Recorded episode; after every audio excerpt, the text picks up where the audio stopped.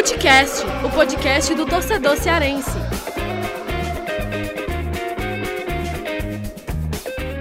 Vem que vem com a gente, rapaziada, pro último episódio do Futecast em 2020. Eu, Lucas Mota, estou aqui acompanhado de Thiago Minhoca, Gerson Barbosa, o GB, e de Vitor Hugo Pinheiro, para a gente debater aí sobre o que é que aconteceu nesse ano de 2020 aí para Ceará e Fortaleza, que só para lembrar, né, a temporada de 2020 que não acaba em 2020, né? Ela segue, vai até fevereiro de 2021, que aí sim vai acabar o Campeonato Brasileiro. E a gente está aqui para esse último episódio do Footcast nesse ano para fazer uma análise, um balanço do que é que aconteceu em 2020, uma temporada muito atípica, uma temporada difícil, né?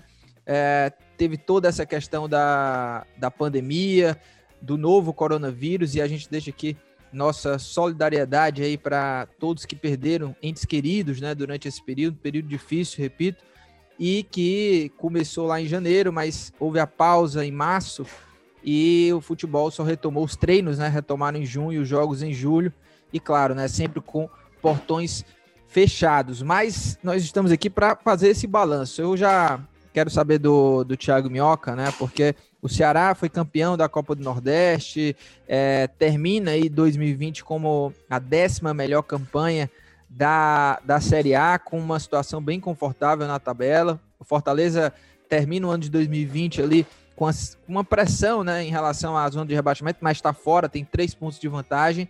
E foi campeão cearense, mais uma temporada bem irregular do Fortaleza, muito aquém até da temporada de 2019. E Thiago Minhoca, já começa com uma pergunta até é, complicada aqui para você, que é o seguinte: o que é que é, o que é que aconteceu para o Ceará que deu super certo essa temporada de 2020 e o que é que faltou lá no Fortaleza? Por que, que o Fortaleza não conseguiu manter a regularidade em relação à temporada de 2019? Pois é, fala Lucas, GB, Vitinho e todo mundo tá acompanhando. Cara, é, esse ano foi muito maluco, né? Até mesmo pra gente do Footcast, que a gente começou, a gente gravava sempre em estúdio, né? E adotamos agora o modo que, como assim, a gente não adotou antes, né? Fazer todo mundo de casa. Então a gente, até mesmo aqui no nosso, no nosso programa, a gente adotou uma outra medida de gravação e falar sobre Ceará e Fortaleza na temporada é quase que falar um pouco invertido do que foi, claro, a gente ainda não terminou a temporada 2020, mas falando quase que de maneira invertida do que foi o 2019, né? 2019 do Fortaleza foi o, melhor ano, né, da, da, da, enfim, dos 101 anos do Fortaleza porque conseguiu exatamente Copa do Nordeste, Campeonato Cearense, a nona colocação na Série A, né, a melhor campanha de uma equipe cearense nos pontos corridos. E quando chegou 2019, falando primeiramente do Fortaleza, tinha a expectativa de disputar um torneio internacional, acabou caindo, é, enfrentando um time muito tradicional que foi Independente. E aí, desde aquela partida que o Fortaleza jogou bem, né, aqueles dois jogos assim de maneira lastimável, foi eliminado ali na última bola do jogo, e, e o Fortaleza é, acabou não, não correspondendo depois, né? O, aquela coisa, né? O Fortaleza era muito Rogério Ceni, né? A, a, maneira de contratação, o estilo de jogo. Então era foi assim nos últimos três anos com o Rogério Ceni. Então, como era um trabalho muito específico, a gente viu já uma pitada do que seria sem o Ceni quando teve o Zé Ricardo em 2019. Aconteceu mesmo agora em 2020 com a saída dele. Uh, acho até que, assim, é um ponto que o Fortaleza pode tirar de lição, né?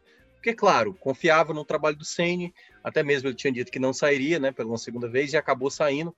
Mas o Fortaleza agora tem que começar a se estruturar, né, nesse período agora, tentar esquecer, assim, tentar esquecer, assim, né, para o bem do Fortaleza, mas, claro, não deixando de esquecer tudo que o, o Rogério Ceni fez para o clube também. Mas tentar tirar um pouco dessa sombra o mais rápido possível do Rogério Ceni, como se só o Rogério Ceni fosse capaz de fazer o Fortaleza é, ser grande, né, e tudo mais. Claro, fazer o que o, Ceni fez não é tão simples é, qualquer outro treinador fazer, mas que o Fortaleza tem a possibilidade de se manter na Série A e é isso que ele vai ter, né, para o começo de 2021. O Ceará não, o Ceará ele conquistou algo que ele precisava fazer, porque estava faltando exatamente a questão campo, né? A parte de fora do, do, Ceará era muito bem organizada, a questão financeira, a questão de estrutura. E aí, com a mudança que teve, exatamente 2019 para 2020, trazendo profissionais para lidar com o futebol, o Ceará fez novas aquisições e aí teve algumas lambanças, né? Começar com o Argel, o Enderson acabar saindo, pedindo para sair, no caso ele, ele, ele pediu para sair, e aí com a chegada do Guto talvez tenha sido o casamento perfeito para essa temporada, principalmente o Guto encontrando nas peças, nos jogadores que ele tinha e tirando né, aqueles que ele achava que não seriam os jogadores ideais para o time ideal que ele achava. Então o Ceará conseguiu com mérito a Copa do Nordeste de maneira invicta, conseguiu fazer uma ótima campanha de Copa do Brasil e, né, até então, fazer uma grande campanha de Série A que pode aí ser comprovada no final aí de, da temporada 2020, lá em fevereiro de 2021, comprovar o Ceará também como a sua melhor campanha na Série A. Então a gente é, tem aí um pouco da, das diferenças de cada um, cada um colhendo basicamente também o que acabou plantando. Minhoca, eu vou, eu vou resumir aqui. É, você fez uma explicação né, mais aprofundada do que, é que aconteceu, mas eu acho que o, o a chave aí, né, para é, por que, que o Ceará deu certo em 2020 e o que, que não deu certo para o Fortaleza em 2020, eu acho que, em uma palavra, é planejamento. Né? Eu acho que o planejamento do Ceará foi muito certeiro, algo que acabou não se concretizando para o Fortaleza, porque é, não foi simplesmente só o Ceni sair, né? Porque o Fortaleza não conseguiu ser campeão da Copa do Nordeste com o Ceni, é, mantinha essa mesma, é, vinha de uma queda até de desempenho na Série A com o Rogério Ceni e é, eu acho que dentro do planejamento do, do Fortaleza, Fortaleza é, é, teve problemas na montagem do elenco, né? As peças que Fortaleza trouxe, as peças que é, manteve né, para 2021 não, não tiveram o mesmo rendimento do que em 2019, então foi aí uma, uma foi acumulando né, certos problemas em termos de elenco, né? Hoje Fortaleza é, é, tem um elenco hoje bem reduzido, né? Ainda tiveram outras saídas, jogadores que foram contratados até já saíram e que não deram certo. O, eu acho que o mais simbólico até disso, o Fragapane, né, que é, veio, né, até com uma certa expectativa e com pouco tempo de jogo já foi descartado, né? O próprio Ceni, ele veio com o Ceni e o Ceni acabou é, é, não, não utilizando o jogador e o Fortaleza é, é, não, não conseguiu ter esses velocistas, né? É, desde o começo do ano era algo que o Ceni criticava e tudo, e no final das contas, Fortaleza não conseguiu ter esse elenco, essas peças de velocidade que o Ceni sempre falou e, hoje a gente vê que tem um problema assim desses jogadores, né? Por exemplo, o Romarinho não tá jogando bem, o Oswaldo não tá jogando bem, o Yuri César não tá jogando bem, o David, que veio como velocista, hoje joga mais como centroavante, e a gente não vê é, quem que o, hoje, né, o Chambusca pode utilizar, por exemplo. Você concorda com isso, GB? E o Minhoca também fica à vontade aí para falar sobre isso também. Mas fala aí, GB. É, Lucas, é, olá para você, olá para o Thiago, para o Vitinho, para todo mundo que está ligado aqui no Footcast, né, o último do ano. É, então, Lucas, é, eu, eu, concordo muito com você, sim. Sabe, acho que muito dos problemas do Fortaleza, é, a gente até discutiu hoje também no, no Futebol do Povo, e você tocou num ponto que eu não tinha me ligado, né? Que era exatamente na questão do elenco, na montagem do elenco. Porque é engraçado, né? Mesmo o elenco sendo pequeno do Fortaleza, tendo algumas falhas, faltando alguns jogadores, é, o Rogério Senna ele conseguia dar um jeito, né? De, como você mesmo falou, de reinventar o elenco, né? De dar um jeito de reinventar, de colocar às vezes aquela, aquele 4-4-2 com o Tingo, Gabriel Dias no, é, fazendo a direita, enfim, o Ronald numa outra ponta, enfim, é uma situação que é, mesmo com um elenco pequeno e enxuto, o Rogério Senna dava um jeito, né? E aí você tocou num ponto agora muito importante no podcast, no podcast que é exatamente essa questão do, dos pontos, dos velocistas, né? Eu acho que é, faltou sim para o Fortaleza nesse ano. Ano passado tinha o Edinho, né? Que geralmente aparecia em muitas partidas. No início da Série A do ano passado tinha o Marcinho também, que foi um jogador importante, aquela vitória contra o Chapecoense, por exemplo. Então, assim, tinham alguns nomes no Fortaleza, no próprio Oswaldo, que ainda rendia no ano passado, o Romarinho, que também era muito bem, foi muito bem em 2019, mas esse ano caiu muito. Então, assim, esse ano para o Fortaleza faltou bastante isso, né? E aí tiveram algumas contratações para esses lados do campo, no caso do Yuri César, caso do, do próprio David, né? Que é, tiveram seus momentos, mas se a gente for parar para analisar o momento todo, são jogadores que, pelo menos na minha opinião, bem irregulares, né? É, enfim, não são todas as partidas assim que eles aparecem é, com. Enfim, são irregulares. A verdade, pelo menos para mim, é essa, né? Então, acho que teve sim uma questão do planejamento do Fortaleza que faltou, que pecou bastante nessa questão do elenco. Concordo muito com o que você falou sobre isso, Lucas. E também é, teve essa questão do próprio Rogério Senni, né? Acho que a gente sabia o quanto o Fortaleza iria sentir a saída dele, independente do momento, mas se fosse no meio de uma temporada, seria muito mais sentido do que no fim de uma temporada, né? Então eu acho que é, teve esse fator também, mas essa questão do elenco tem muito a ver com relação ao ano do Fortaleza, que não foi é, igual ao do ano passado, a gente já sabia que não seria, né? Porque o ano passado, de fato, foi muito bom, pelo menos é, eu, eu, acho que seria muito difícil do Fortaleza repetir, não pela questão da, da, classificação da Série A, mas os títulos que conseguiu, tudo misturado, né? Foi um ano assim para entrar para a história do clube, mas seria muito difícil de repetir, como sempre é, né? Assim como o ano do Flamengo, por exemplo, seria difícil de ser repetido, né? Então, é, enfim, é uma situação que de fato acho que teve um, uns erros ali no planejamento, principalmente na montagem do elenco, mas também tem um fator Sene na saída aí que mostra principalmente é, esse, esse, essa queda de rendimento do Fortaleza nos últimos jogos e não trazendo o que se esperava do clube nesse ano. É, e eu acho que o, o, o Senna, assim, né, é, acabou o poder que ele tinha sobre o elenco, né, e a, e a qualidade do Senna como técnico de é, reinventar a equipe, eu acho que acabou camuflando até as necessidades do Fortaleza, porque com o Senna ele sabia onde cada jogador poderia render, então é, tem muitos jogadores aí do Fortaleza com o Senna faziam mais de uma função, né, e eu acho que isso foi é, camuflando até essa necessidade, né? O Senna até arranjou um outro jeito de jogar, né? Até com o Tinga, por exemplo, também podendo fazer a ponta direita. Estou citando alguns exemplos assim de jogadores que fa fazem mais de uma função, né? É, o Ronald, volante, também pode jogar aberto ali. É, e, e, e, por exemplo, e aí você vê que faltavam peças, né? O Marlon já, já saiu do Fortaleza, o Fragapane também saiu. O Michel, né, volante que tinha sido contratado lá no começo do ano, se lesionou e foi devolvido ao Grêmio. E nunca o Ronald veio, mas é, é, não teve mais o outro volante que poderia ter essa mesma experiência do Michel. Hoje o Fortaleza só tem praticamente três volantes, né? E o Ronald nem disputa praticamente vaga com o Juninho Felipe, né? O Ronald vem, vinha sendo utilizado mais como um ponta. E quando a gente vê o, o, elenco do Ceará, são muito mais opções, né? Só de volante aí é, é Fabinho, Nares, Charles, o próprio William Oliveira que voltou agora, o, o, Fernando Sobral. Então, há uma carência no elenco do, do Fortaleza, um elenco reduzido, e quando as principais peças acabam não rendendo, né? É, e tinha a força do Sene, né? Quando ele estava, ele conseguia reinventar, mas isso quando sai Sene, né?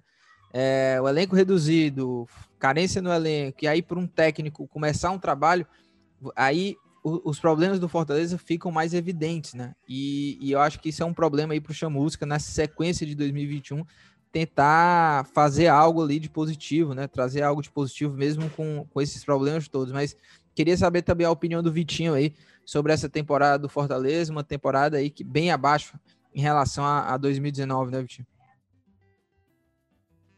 Então, Lucas, é muito boa tarde para você, né? Falando aqui boa tarde porque é o momento que nós estamos gravando agora no período da tarde de segunda-feira, mas você que vai ouvir, vai ouvir em outro horário. Então, deixo aqui minhas primeiras considerações, né? Abraço aí para o Lucas, para o Gerson Barbosa, para o Thiago Minhoca. E assim, em relação ao Fortaleza, a gente observou muito essa queda de rendimento é, já nessa fase final do Rogério Ceni, né? E também o Fortaleza na temporada como um todo não conseguiu ser um time tão unânime assim, né? Tão confiável. Porque você pode pegar vários jogos em que o Fortaleza é, demonstrou ter dificuldade para vencer seus adversários, principalmente quando enfrentava equipes mais fortes, né, defensivamente. O time tinha muita dificuldade de construir o jogo e é o que está acontecendo hoje mais acentuadamente, né?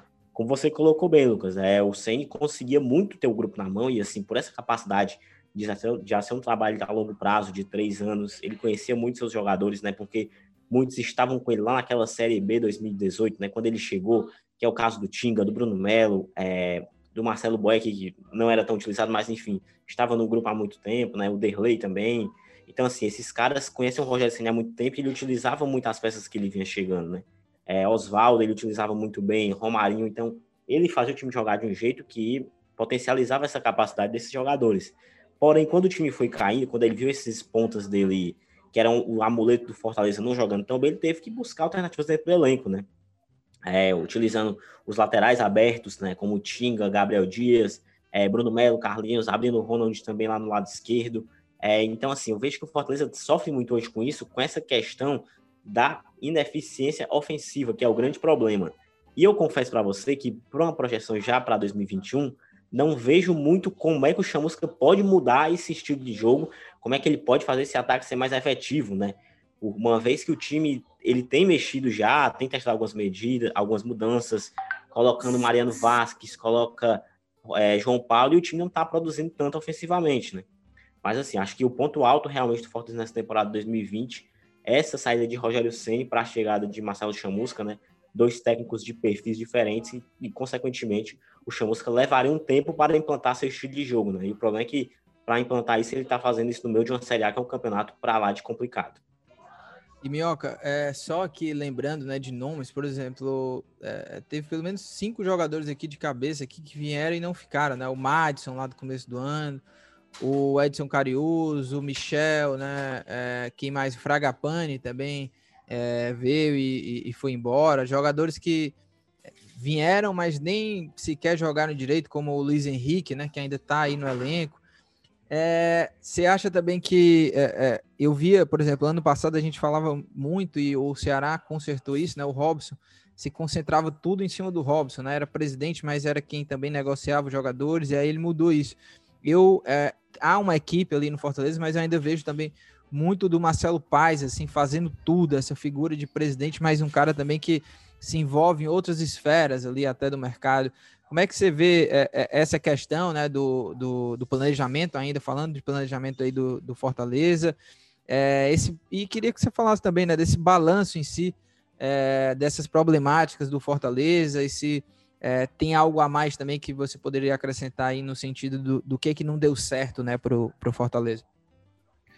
Cara, é, de uma maneira geral, é, assim, os dois dirigentes principais aqui do nosso estado, né, tanto o Robson como o Marcelo, eles gostam muito de, de via público, né, de dar entrevistas e tal, então sempre eles vão ser o para-raio maior, assim, para para qualquer coisa que, que apareça, né, os, os elogios, as críticas e tudo mais. Uh, no caso do Marcelo Paes, ano passado já isso já estava um pouco implementado, né, porque as coisas se centravam muito no Rogério Ceni, não que o Rogério Ceni por ele sozinho decidia tudo, mas as coisas eram muito, muito, passavam muito na mão dele. Então, quando o Fortaleza, no ano passado, quando teve a saída dele e a chegada do Zé Ricardo, uma das pendências que ficou no ano passado era o quê? Se era, o, desculpa, Fortaleza precisa de zagueiro. E, esse, e, e, quem é os zagueiros? E o Ceni demorou demais até definir esses zagueiros. Quando ele sai, chegou uma leva de zagueiros. Chegou Jackson, chegou Paulão. E aí, quando o Ceni ele retorna, ele passa a encontrar no Paulão um jogador ideal. O Jackson até se tornou reserva. Mas nessa temporada foi a mesma coisa. Teve um momento que o Fortaleza estava precisando de jogadores e aí essa essa exigência que o CN estabelecia para o tipo de jogador ideal era tamanha que até em parte compreensível, uh, mas se perdia o tempo. Então o Fortaleza, quando teve a saída do Ceni com a chegada do Chamusca, o Chamusca só deu tempo de trazer dois novos nomes, né? O João Paulo e o, o Wanderson, o zagueiro. E aí, nessa, né, foi para mim, eu acho, eu acho o grande erro de planejamento do Fortaleza, de confiar no trabalho em apenas uma pessoa, não, não confiar em apenas uma pessoa, mas deixar boa parte desse trabalho, dessa decisão, com uma pessoa. Porque, por mais que o Ceni tivesse pensado, e, por exemplo, a contratação do Fragapane, por exemplo, certamente passou pelo Ceni. Né? Então, assim, é, foi um fiasco, acabou sendo um fiasco. Então, acho que nesse nesse modelo que o Fortaleza possa adotar para 2021, né? Vai depender muito também da situação que o Fortaleza vai se encontrar, se na Série A ou na Série B. Então precisa dividir um pouco mais isso. Eu entendo porque o Ceni trouxe muito, muitas conquistas mesmo, e a maneira como estava sendo adotada é, acabou tendo sucesso. Mas é aquela coisa, você perder isso, perder essa, essa base, essa sustentação, praticamente o time fica muito a ver, navi a ver navios, né? Que aí foi o caso do Fortaleza, após a saída do Ceni, não teve um processo natural. Que, por exemplo, só para fechar mesmo, quando a gente pega o Atlético Goianiense, que tinha um bom desempenho com o Mancini, a saída do Mancini e com a chegada do Marcelo Cabo, ali a gente não viu uma, uma queda tão brusca, né? E o Fortaleza, já com o Ceni tinha essa dificuldade, com a saída dele ficou uma coisa mais desesperadora de ver pela qualidade mesmo até das peças que não renderam, né? Uma parte Claro, tem que ir também para o elenco, porque muitos jogadores que renderam na temporada anterior acabaram caindo de rendimento. É, e a verdade é que o Fortaleza é, não se preparou e não estava preparado para a saída do Ceni, né? De fazer é, 2020 sem o Ceni era algo que sempre, desde o começo do trabalho do Ceni, quando ele começou a se destacar, era algo sempre possível, né? Porque havia esse assédio do mercado e o Fortaleza não se preparou, né? Confiou que é, iria com o Ceni até o final, né? Todo, é, repercutiu muito até, né? Quando o Ceni saiu, ah, o Ceni não não tem palavra e tudo, mas a verdade é isso, né? O, o Fortaleza acabou nos preparando para ser, para é, é, continuar uma, uma campanha sem o Rogério, né? É, e o, o que o Thiago Minhoca falou é, é, passa por isso, né? Essas questões todas de mercado, né? Se concentrava muito no Ceni também. E eu acho que o, o, Fortaleza acabou não, não se preparando para uma saída do Ceni. E isso no meio de uma temporada, né? Para se reinventar, para começar um novo trabalho no meio da temporada, fica ainda mais difícil. Mas agora falando do, do Ceará, né? É, eu falei que a grande diferença era o planejamento e o Ceará que começou né, a, acertar esse planejamento já no fim de 2019, trazendo lá é, Jorge Macedo, Sérgio Dimas, né, o, o, Robson deixando um pouco mais essas funções de mercado, de ir atrás de jogador para ser mais presidente e montou um elenco, foram várias contratações, até havia uma, uma dúvida aí sobre vários nomes que foram contratados, até mesmo o Vina, havia uma, uma, um receio ali, né? Será que o Vina vai render? Será que não? O Vina vinha de várias temporadas irregulares, mas foi um, uma formação de elenco também muito certeira. Claro que nem tudo é, é acerto, né? O próprio Argel ter permanecido foi um erro, uh, contratações como o Rodrigão, o Rogério, mas o nível de acerto foi, foi bem maior do que de erro e o Ceará, por mais que tenha começado uma temporada irregular, né? É, foram vários empates, né? O Ceará até não perdeu assim, mas foi ali é, cheio de desconfiança, mas depois engrenou e até com o Enderson mesmo, depois, na, depois da, da retomada do, do futebol. É, na própria saída do Enderson, a diretoria agiu rápido, escolheu o Guto e foi um nome certeiro, né? É, o Guto é o grande personagem do Ceará em 2020. Então, o Ceará ele se cercou ali de uma equipe e foi é, construindo né, esse planejamento e, e, e, tomando atitudes durante a temporada que foram muito acertadas, né? Isso rendeu o título da Copa do Nordeste. O time é um time sólido. Depois foram trazendo alguns nomes aí que estão aí, né? O Kleber, que veio com uma aposta, o próprio Saulo Mineiro, né? Jogadores aí que, é, quando foram contratados, não tinha qualquer expectativa, né? Sobre eles, né? Eram jogadores aí que não não estavam no radar, né? Vamos dizer assim. O Kleber jogava no Barbalha, Cearense, o, o Saulo Mineiro estava no Volta Redonda, é, mas é isso, né? O, o, isso tudo faz parte desses acessos do, do Ceará. O que, que você destacaria, GB, desse, desse ano de 2020 do Ceará, em termos de gestão, desses acertos do Ceará aí para ter feito esse ano de 2020 tão bom?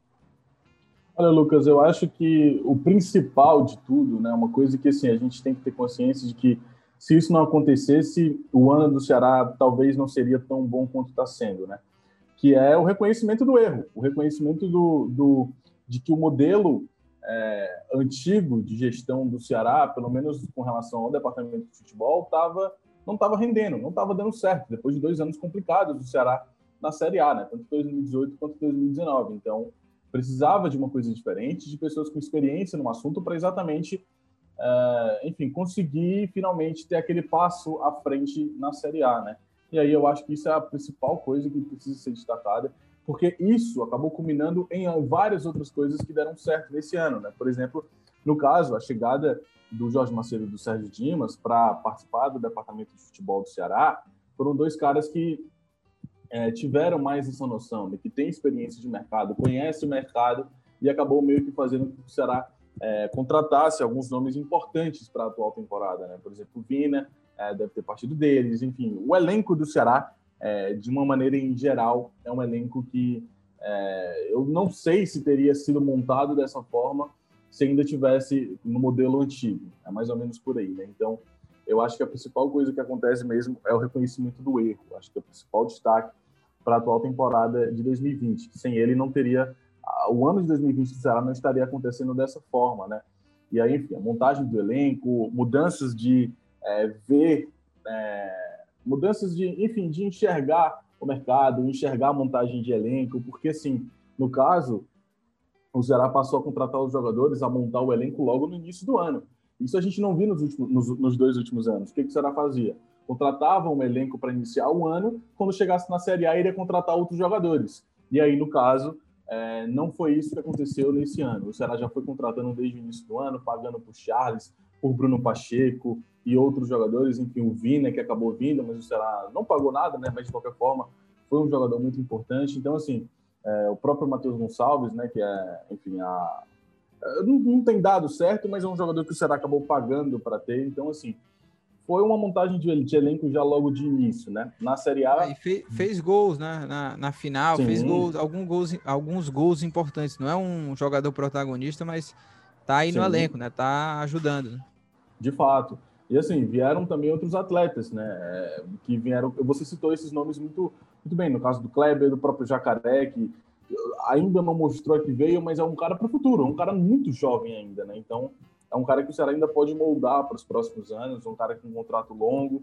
É, veio também a questão da base, a utilização da base, o Kelvin tem ganhado oportunidades, o próprio Rick, o Gabriel Lacerda teve seu momento. O Ceará está usando mais a base, coisa que a gente não viu nos últimos anos. A gente viu no momento, talvez, de desespero, né? com exceção, talvez, do Felipe Jonathan, do Raul e também do Arthur. Mas, enfim, o Ceará acabou utilizando vários jogadores da base. Então, assim, foram muitas coisas que aconteceram mas que eu vejo que tiveram, é, que elas aconteceram muito também em virtude do reconhecimento de que o modelo antigo não estava dando certo, né? Então eu acho que isso é o que eu destaco para o ano de 2020 do Ceará está sendo tão bom. É, e, e, Vitinho, esse combo aí, né, Guto mais elenco, é, deu muito certo, né? O Ceará que é, eu acho que é, é, é, quando a gente fala da gestão, né, a gente já falou alguns pontos, a, a própria retomada do, dos treinamentos, né, após a pausa, já mostrou ali um acerto. O Ceará voltou muito preparado, com toda a estrutura, e o time começou a partir dali, né, primeiro de junho com o Guto e, e voltando com, seguindo os protocolos, acho que começou aí já também um acerto nessa retomada para colher os frutos que o Ceará colheu é, posteriormente. E esse combo Guto mais elenco é muito importante, porque o Guto é, foi conseguiu de uma forma até rápida encaixar o time, dar padrão, é, escolher peças. O Guto foi construindo, moldando esse time e o time ganhou, é, embalou muito rápido, né? Conquistou a Copa do Nordeste com todos os méritos. É, na Série A, mesmo nas oscilações, sempre foi um time competitivo e chega nessa reta final de 2020 com ótimos resultados, né? Tá quatro jogos invictos, é, jogando como visitante. E quando eu falo desse combo, né, para ressaltar também essa força do elenco, que muitas vezes chegou a ser criticado pela torcida, o que é até normal, porque torcedor sempre é muito ansioso, né? Mas é, mostrou também a confiança do Guto, né? E tenho certeza que o Guto e diretoria é, sempre tiveram um diálogo ali, né, para saber quem poderia ser contratado ou não. E o Guto conseguiu tirar o melhor desses jogadores, né? E quando a gente olha para o geral da temporada, né? O, o Jess até lembrou do Matheus aí, por exemplo, um personagem é, que praticamente quase todos os jogadores aí do, do Ceará, eles tiveram é, parcelas de ajuda, né? Não se, por mais que o Vina seja o grande protagonista do, do Ceará, mas não se concentra só só no Vina, né? Vários jogadores tiveram seus momentos aí e tem ajudado até hoje, né?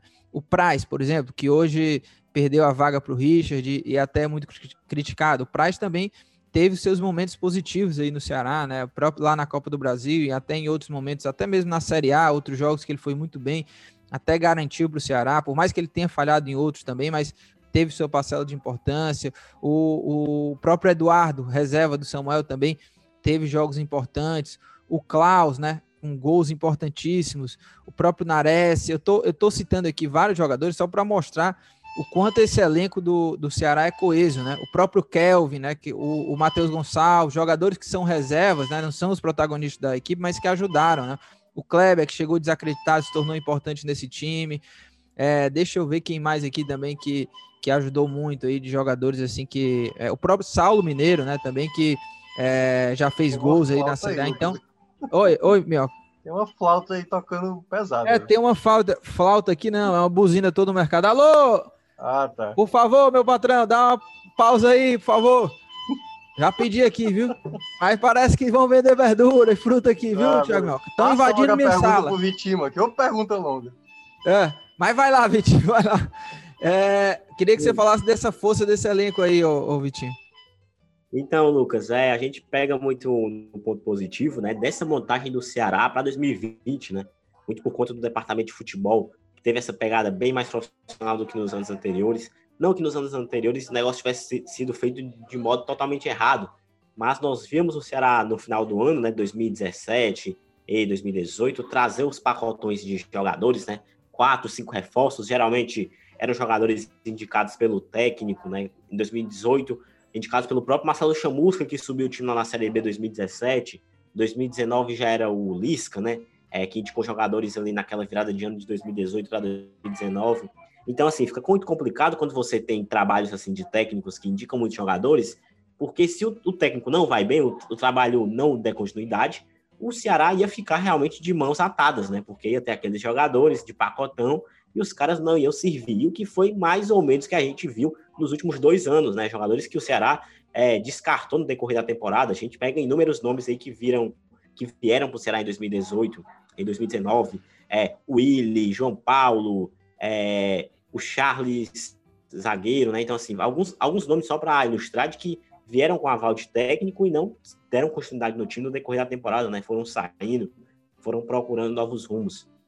E o principal hoje é realmente essa, essa parcela fora de campo, né? Que é muito fundamental. O Ceará começa o ano errando, trazendo Argel Fux, é um cara que já era questionado ano passado, né? Mas veio ali com, é, com o apoio da diretoria para salvar o time. Ele nem fez tanto assim para salvar o time, né? Foi muito mais por incompetência do Cruzeiro, que o time escapou, e ele começa o ano com muita dificuldade, né? Assim, não conseguiu trazer muita evolução, será empatando com jogos contra times fraquíssimos, sofrendo para vencer times fracos, e quando chega o Enderson também tem aquela dificuldade, né? Mas quando parecia que o trabalho do Enderson ia dar uma engrenada, vem a pandemia, ele, ele pede para deixar o Ceará, né? Ele vai para o Cruzeiro, e a, aí é o ponto alto do Ceará em 2020, né? A chegada do Guto Ferreira. Ele chega com o futebol já parado, né? É, o futebol já havia parado no país e só vai, só vai treinar o time em junho para colocar para jogar em julho e deu muito certo. É um cara que rapidamente deu uma cara para o time ali no curto prazo de Copa do Nordeste.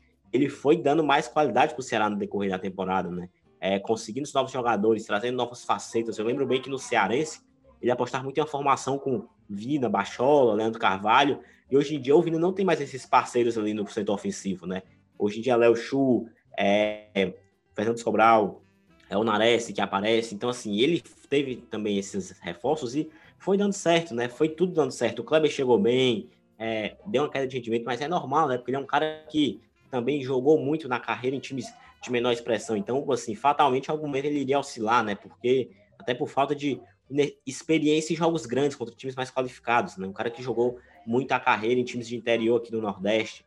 Mas tem tudo dado muito certo, né? O trabalho do tem sido perfeito, né? Porque ele consegue deixar o Ceará hoje no G10 da Série A, sonhando com o G8, né? G7, pode até virar G8 aí. Fatalmente, talvez seja G7, né? Considerando que é, Grêmio, Palmeiras ou São Paulo vence a Copa do Brasil. É, a tendência é que vire o G7 hoje, né? Não descartando o América Mineiro, claro que pode acontecer também da América ser campeão. Mas assim, hoje tem essa presença bem forte de ser um G7. E o Ceará pode muito bem beliscar uma vaga ali, cara, porque a gente vê que o Fluminense está em queda de rendimento, né? Saiu o técnico, o Odair Helma. É, o Santos já tem se dividido muito mais ali, focando na Copa Libertadores, então tem que realmente poupar alguns jogadores em jogos importantes do brasileiro. E a hora do Ceará aproveitar, né? O janeiro aí são, é muito pesado para essas equipes aí que disputam Libertadores, que disputam Copa do Brasil. O Ceará tem tudo para aproveitar esses confrontos e vencer e se aproximar do G, G6 ali, G7, que seria maravilhoso, né? Jogar para Libertadores. Por mais que independente de quem viesse com o adversário, né? Com certeza a questão física pesaria bastante, porque é, projetando para o de 2021 seria um tempo de preparação bem curto entre o fim do brasileiro e já para a Libertadores, mas tem que pensar alto, né? Tem que pensar no que o time pode olhar para cima da tabela, ver o que é que pode conquistar, porque realmente a briga lá pelo C4 já parece uma, uma como é que eu digo, uma etapa vencida pelo Ceará do Guto Ferreira, né? Faltando ali poucos pontos para garantir ali matematicamente a permanência, cerca de nove, oito pontos. Mas o Ceará tem tudo para fazer uma temporada aí muito boa, né? Um restinho de temporada e procurar um 2021 aí que seja bem feliz aí no início de novas competições e buscando também novos áreas aí para o time do Ceará que tem tudo para crescer aí no próximo ano, né? O torcedor tá feliz com o time, tá 100% é, satisfeito e também manter as peças, né, para 2021, que quem deu certo o Ceará conseguiu manter para manter esse alto nível aí no próximo ano. Minhoca, e é, a gente nem precisa entrar muito nessa questão do, dos personagens, né? Porque dentro de campo, que são óbvios, né? O Vina foi o grande nome de 2020 do futebol cearense e um dos grandes nomes do futebol brasileiro, porque a temporada realmente mágica do Vina. Teve outros jogadores aí que é, fizeram uma ótima temporada, né? No Fortaleza, por exemplo, o Paulão, o Felipe Alves, né? No Ceará também, a gente já falou aqui de alguns nomes, o próprio Kleber foi um dos destaques, né? Ah, enfim, é, mas eu é, queria também abordar com, com você, Minhoca. Já a gente fez um balanço aqui, né, das coisas que deram certo, que não deram, mas é, como eu falei até no começo do programa, né, é, o ano está acabando, mas a temporada segue, né, até fevereiro de 2021. É, qual a tua avaliação, a tua perspectiva aí para Ceará e para Fortaleza? O Ceará está com uma situação muito confortável, né, Minhoca, para buscar não só confirmar realmente a permanência, mas para brigar mesmo por coisas maiores. Sul-Americana já é uma realidade total e a, a, a pré-Libertadores ainda é um pouco mais distante, distante, mas não é impossível, né? É, assim, a gente tem que ainda ver um pouco mais, né? Até porque 2021 uh, ah, as coisas vão ficar mais urgentes para todo mundo, né? O pessoal que briga por título, Libertadores, Sul-Americana, como é o caso que eu vejo do Ceará hoje, ainda, né? Pode ser algo a mais, né? Mas hoje está mais estabelecido Sul-Americana, e pessoal da, da zona de rebaixamento. Então, assim, alguns jogos vão ter um teor de urgência para as equipes que estão aí lutando por, por, por, seus objetivos. Eu vejo, eu vejo que nessa, nessa disputa que teremos, né, e até mesmo falando um pouco do que foi, é, do que o Vitor falou também, até do próprio Ceará, uh, essas, essas escolhas, assim, elas, elas partem muito de, de trabalhos bem feitos, porque, por exemplo, quando você vê o próprio Ceará, na gestão que, que teve né, na, na, na temporada, que teve né, seus acertos, mas a gente sabe que também o, o, os erros assim são. É, é, esse é o ponto importante, porque uh, quando o resultado em campo ele aparece, é porque algo já antes já estava bem estabelecido. O Ceará, por exemplo, ele vinha construindo fora de campo coisas muito importantes, né? A questão mesmo de, de, de estrutura, de, de salários em dia e tudo mais, e faltava esse fator campo que é o que o Ceará acabou conquistando e vem colhendo esses frutos. O Fortaleza, ele teve um processo de evolução muito rápida, né? Ele chega na Série B. E aí o fato de a mentalidade do Marcelo Paes de modificação. E aí, obviamente, trazendo um treinador promissor como foi o Rogério Senna e dando um resultado, acelerou o processo do Fortaleza, já trazendo em campo, primeiramente, os resultados, e aí para tentar, né, obviamente, conseguir sua estrutura né, na parte que o Fortaleza ainda está tentando é, construir. Então, para esse final de temporada, né, que a gente vai ter no começo de 2021, a gente tem um Fortaleza que precisa se manter na Série A para con continuar construindo o seu, a sua estrutura, né, a sua, enfim, a, a sua formação como clube, né? Fortaleza ainda está nesse processo de crescimento e o Ceará ele pode começar a colher aquilo que ele sempre almejou, porque o, dá para ver claramente que o Ceará hoje talvez seja uma das grandes equipes do Nordeste, porque assim, o esporte, que já foi referência e ainda tem né, assim, muitas coisas que ele é referência ainda, embora esportivamente, politicamente, o esporte está estraçalhado como clube, e o Ceará chegou nesse segundo patamar.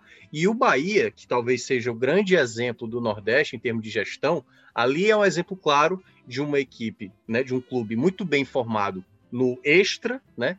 E que dentro de campo ainda não conseguiu se acertar. E aí você vê que o Fortaleza no ano passado e o Ceará esse ano já conseguem fazer frente, né? Tendo pessoas competentes tocando esse projeto no campo. Porque uma parte, né, Lucas, é, é, o, é, o, é o externo. É o que o, o que o torcedor acha interessante ver o clube crescer, de estrutura, de, de condição, de enfim, de, de todos os atributos que faz isso um clube mais sólido. Mas o, o campo essa é a parte que o torcedor sabe que é o que vale, né? Que é a bola entrar, que é os títulos aparecerem. E nesse ponto, eu acho que o futebol cearense ele vem dando é, demonstração de bons trabalhos. E que eu acho mais interessante ainda é que cada equipe, né, cada rival acaba puxando o outro. cada um pega um pouco do modelo do outro para tentar adotar. E para mim isso é que é o mais o que é mais gratificante, né, de ver no futebol cearense tanto Ceará e Fortaleza fazendo bons trabalhos para cada vez mais ir crescendo e fazendo campanhas que ficam marcadas. Então, para mim, é o, é o, grande legado que o futebol cearense anda passando nos últimos anos.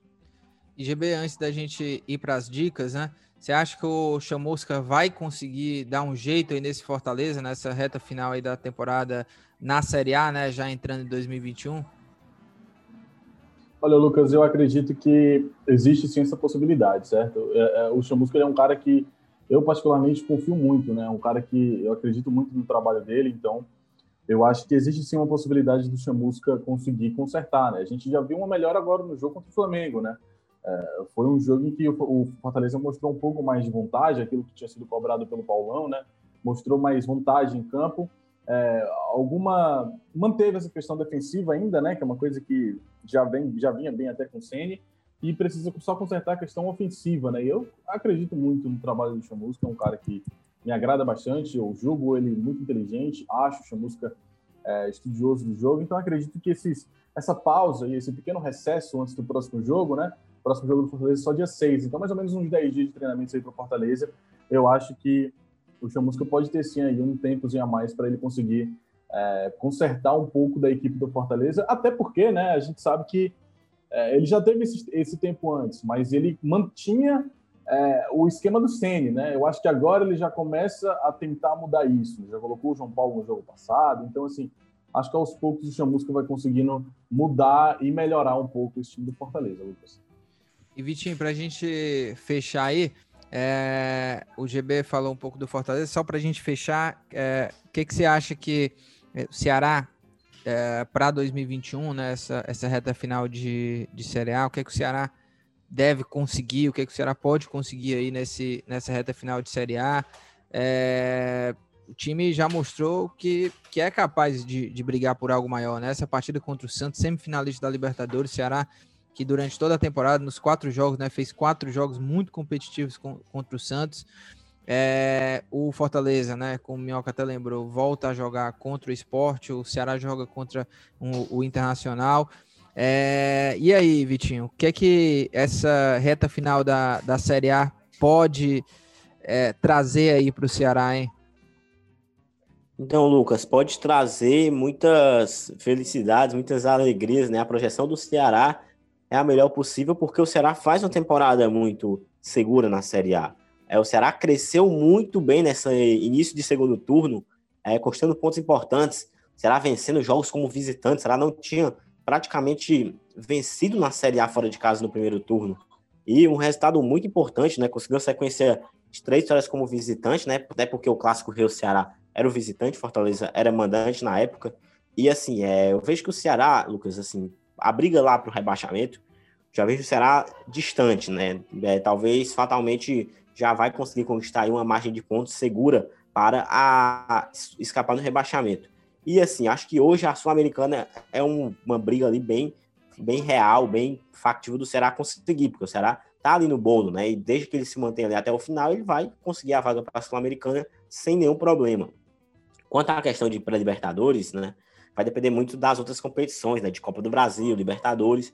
Mas assim, caso o Ceará consiga chegar na reta final é, com o número de pontos ali que esteja brigando ali, talvez com o Santos, Fluminense, é, partindo do pressuposto né, que esses times vão ficar ali ainda próximos ao Ceará, né? Como estão hoje na tabela de classificação, o Ceará tem condições de brigar e buscar essa vaga, né? Até porque o Ceará já mostrou nesse segundo turno aí enfrentando diversas equipes que é extremamente capaz de vencer, de enfrentar qualquer time de igual para igual, e assim, desde que também consiga aí ter uma manutenção boa né, com seus jogadores, sem perder jogadores importantes ali, como desfalques por lesão, no caso do Vina, né, que será realmente tem um pouco dessa Vina dependência. É inegável que isso não aconteça, mas, assim, dependendo de como de desempenhar o campeonato até a reta final, será tem boas projeções aí para 2021, né, para até fevereiro o Ceará conseguir aí alcançar a Sul-Americana e talvez sonhar um pouquinho mais, independente de como se desenrolar o campeonato, disputar até o final aí uma vaga pela pré-Libertadores. É, e vamos de dicas aleatórias para a gente encerrar. Última dica, né? Últimas dicas aleatórias aí de 2020.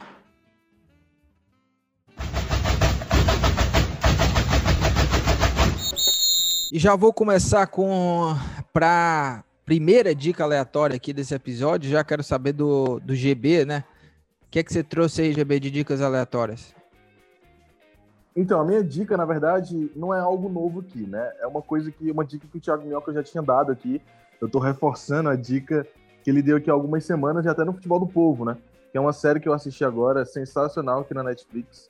É Don't Fuck With Cats. Assim, é uma série de três episódios, é uma coisa que você termina numa tarde, se você tiver, assim, de recesso, folga, você assiste numa tarde ou numa noite, se estiver de boa. É, cada episódio tem mais ou menos uma hora. E assim, cara, é espetacular, né? Espetacular. Fala, fala sobre aquele caso do Luca Magnotta, né? Que é aquele cara que não chegou a ser um serial killer, mas ele iria virar, né? Um serial killer. Ele já estava iniciando o processo. E aí, assim, tem toda uma situação na internet envolvendo vídeos com gatos, de aí que começou, né? Ele postava vídeos torturando gatos. E aí depois até que ele postou, postou um vídeo é, matando uma pessoa, né? E aí, enfim, tem toda uma história envolvendo em cima disso, um pessoal com um grupo do Facebook que dois anos antes dele matar a pessoa já estava atrás dele por causa do vídeo dos gatos, daí o nome da série. Você então, já assim, tá dando spoiler, né, Jess? Não, não. É porque assim, a história é de verdade, né? Eu, eu mesmo já conhecia a história. Quando eu vi, quando eu comecei a assistir, que eu vi que era sobre o Luca Manhota, eu já me liguei, porque eu já sabia. Eu acompanhei essa história na época, né, em 2012, uhum. quando saía e tal. É, no auge da Deep Web, que eu entrava lá, e aí é, tinha esse caso. E aí eu, eu lembro que acompanhei na época, né? Então você já sabia, é uma história que tudo ali aconteceu de verdade, né? Então, assim, se você já conhece, já era. É, então é série já... espetacular. É. Assim, Não, é espetacular, né, recomendo muito. Se, se, você já conhece, ela já é ótima. Mas se você não Sim. conhece, que foi o meu caso, que eu, eu não lembrava não dessa história. Quando eu vi, eu falei, caraca, meu irmão, olha o nível que as coisas podem chegar, velho. Tipo assim, Sim. é absurdo. É muito bom, muito bom. Recomendo muito. Don't Fuck With Cats tem lá na Netflix. Tá aí, dica do GB. E, o, o Vitinho, o que é que você traz também aí de, de dicas aí para esse último episódio de 2020, hein? Então, Lucas, de dicas eu trago para vocês aqui uma série que assisto na Netflix já desde semana passada e tem me prendido bastante, né? É a série espanhola Elite, né? É um drama ali meio juvenil, né? Que tem mortes, mistérios é um conteúdo assim bem legal para quem é jovem, para quem também é um pouquinho mais velho, com certeza aprende bastante, porque tem muito mistérios, é assassinatos entre jovens, então assim, é uma, uma matéria bem legal, conteúdo bem interessante mesmo assim, que prende você. Tem três temporadas, né? Cada temporada tem oito episódios, então assim, não toma tanto seu tempo assim, então para quem tiver interesse aí, o nosso fã do Foodcast, vá, vá até sua Netflix, olha as séries espanholas que tem ótimas, mas em especial Elite, que é muito boa. É, e a minha dica, viu, vai ser dica de leitura. É, inclusive, estou na minha fase leitor bem rápido, viu, Thiago Mel? Tô lendo tudo. Ah, é? É, eu pedi uns livros aí pela Amazon Prime, é, pela Amazon, né, na verdade. É, Obrigado. É, em dezembro, né? Os livros chegaram, eu pedi três livros, já li dois, só tá faltando um. E a minha dica vai é o livro Caixa de Pássaros, né? Do Josh Malerman, que é o livro que inspirou lá a série, né? A, a Beatbox do, da Netflix. Inclusive, viu, Mioca? Não sei se você assistiu, mas o filme ele me decepcionou muito, assim. Eu sei que muita gente gostou, mas é que eu acho que eu fui com aquela expectativa de ter lido o é livro e querer né? ver exatamente, sabe? Igual. É porque eu acho que eu já vi esse filme. Sabe quem é a atriz? É a Sandra Bullock. É, acho que eu vi, sim. Os olhos eu vendados gostei. e tudo. Ah, sim, sim, sim. Bird Box. Barco. É, não vi, não. ah, que beleza, hein? É maravilha, viu, Thiago Mel? Você é sempre atrapalhado. Mas muita gente gosta, né? Eu, eu acho que a maioria do pessoal que quiser também assistir, não, não, que não tem assistido, acho que vai até gostar. É que eu fui. Eu terminei de ler o livro, no mesmo dia fui assistir o filme. E aí fica aquela expectativa, né, de, de ser exatamente que nem o livro, e tem várias coisas, pequenas coisas assim que mudam. O, o filme eu me decepcionei, mas o livro eu recomendo, em Caixa de Pássaros, do autor Josh Malerman. Tiago Minhoca, agora é com você. Última dica, que responsabilidade, última dica de 2020. É, vai lá, Minhoca, por favor, capricha, hein?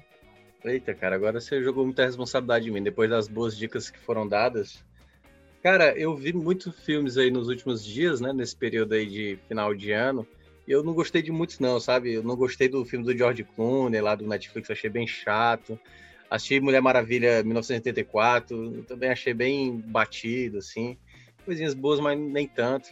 Eu vou, eu vou indicar um filme que ele é bem singelo, e ele é um filme, um filme, como é que eu posso dizer? É um filme quase artístico, aqueles, aqueles filmes chamados de arte, né? Porque todo filme é arte, mas é, é um filme mais, digamos assim, mais contemplativo, certo? que se chama First Cow, que é a primeira vaca, que conta a história de um, de um cara que ele é quase que um, um cozinheiro de uns caras, acho que no século passado, os caras faziam caça, e ele era o cozinheiro dessa galera que caçava, entendeu? E aí ele fica sem, sem emprego, né? No período, ninguém tá contratando ele. E aí ele encontra um cara que um dia ele encontrou na floresta e eles vão morar numa mesma casa e aí, ao lado ali onde eles moram, tem uma vaca, certo? Que é do, de um cara muito, muito fodão lá no, na Inglaterra. E aí ele aproveita essa vaca que tá lá e pega o leite dessa vaca para fazer uns biscoitos, entendeu? E ele começa a vender muito. Enfim, e aí a história é basicamente isso, é contando a história desses caras que fazem muito sucesso com uma venda de biscoito e que geram uns problemas maiores. Mas eu achei um filme tão, tão bem, bem produzido, assim, sabe? É um filme bonito, assim, a, a a fotografia do filme e tal, se passa na floresta. E é ali na. Acho que é no século passado a história se passa, né? E é muito legal. First Call. Acho que não tem encanto nenhum ainda, não, mas eu vi no, no Gambiarra Net. Bela dica, viu? O, é, primeira vaca, é? É, eu, sei, eu só sei inglês. É First Call. Eu não sei se traduziram literalmente, entendeu? Mas é First Call, a primeira vaca. Beleza. Pois, Thiago Minhoca, é, a gente vai chegando aqui ao fim, né, do nosso último episódio de 2020. Agradecer você, meu, que você sempre está aqui comigo, Vitinho também.